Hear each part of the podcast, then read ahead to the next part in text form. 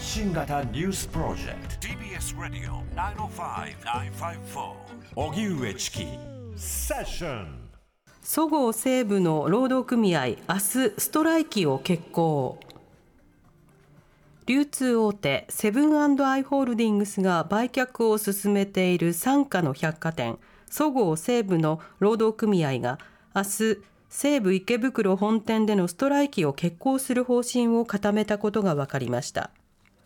労働組合はこれまでアメリカの投資ファンドへの売却を強行しないことを明確にすることをスト回避の条件としてきましたが交渉は不調に終わりストライキに踏み切るものとみられます。現時点でストライキは明日31日のみとしています。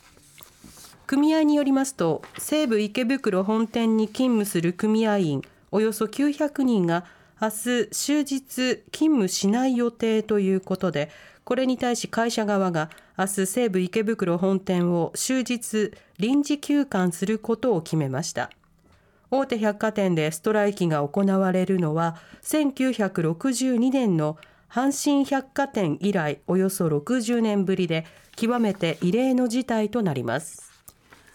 それでは、えー、西武池袋本店が明日ストライキというニュースについて、はい、憲法学がご専門九州大学大学院教授の南野茂さんにお話を伺います、はい、南野さんこんにちは。こんにちは。よろしくお願いします。お願いします。さてこの労働問題ということですけれども憲法上ストライキというのはどういうふうに位置づけられているんでしょうか？はい。あのこれはあの労働者のとても大切な権利としてですね憲法28条という条文があるんですけど、はいうんあのいわゆる労働基本権、労働三権って呼ばれるものですよね、はい、組合を作る権利とか、あるいは団体交渉をする権利、そしてこのまあ最後に団体行動をする権利、ここに葬儀権とかストライキ権とか、そういったものが含まれるっていう、こういうふうになるんです。うん。団体を作る、そして交渉する、そして行動する、これが憲法に盛り込まれているというのは、相当、まあ、すごいことだと思うんですが、これはどうしてわざわざ、はい、わざわざというか、憲法にまで書かれているんでしょうか？これはあのまあ、近代と違って現代憲法の特徴と言えると思うんですけれども、はい、やはりその近代的な考え方だとね、そのまあ自由にさせておくのが一番いいんだと、神の見えざる手とか、うん、レッセフェールとか、そういう言い方があったと思いますけれども、はい、あの私的自治でちゃんと交渉させて、自由にやらせればいいんだと、そしたらうまくいくだろうと思われていたんですけれども、うんやっぱり蓋を開けてみると、全然そんなことはなくて、はい、えー、会社を経営している人とか、工場を作っている人とか、そういう大金持ちはやっぱり、まあ、いわばやりたい放題やっちゃうわけですよね。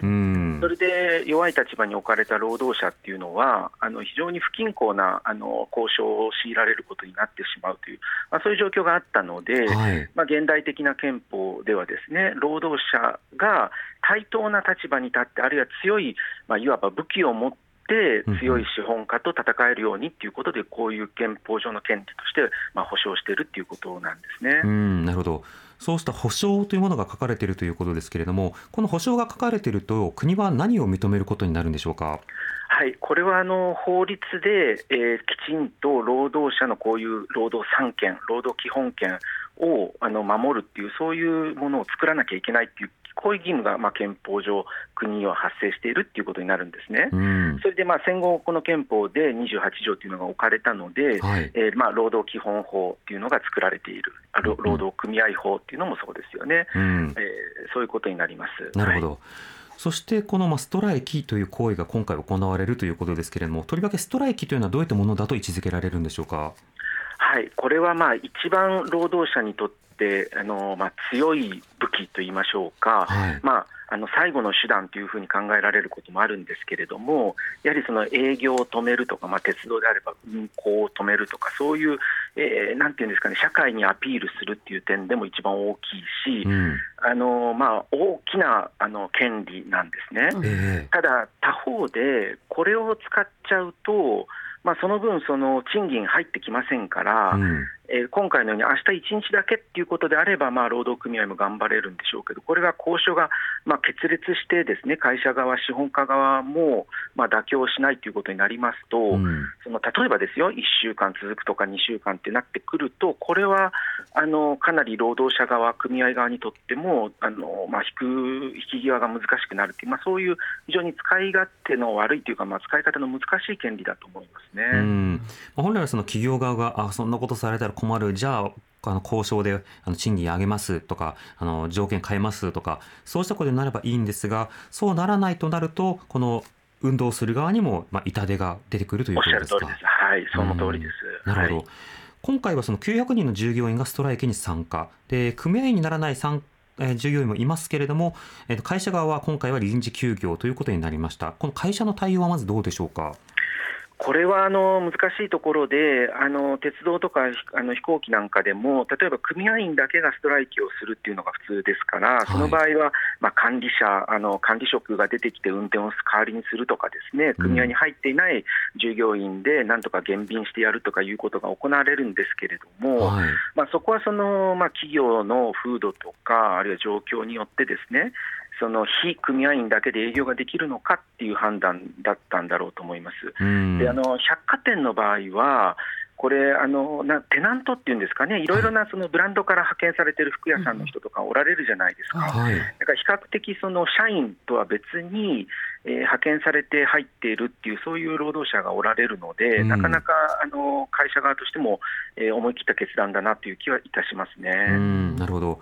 こうしたストライキというのは、まあ、しばしばあの消費者あるいはそのデモなども含めてあの街行く人とかねあの例えば国鉄デモとかあ国鉄ストライキとか昔ありましたけれども利用者とかそうしたところにまで影響が出てくることについて、まあ、時折反発のような声も聞こえたりします、はい、この点どう考えればいいでしょうか？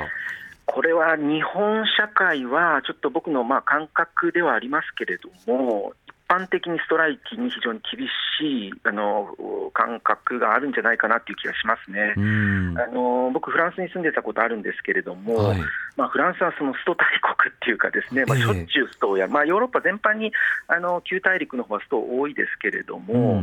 あの割とその、まあ、またか仕方ないよね、それから労働者のやっぱり権利なので、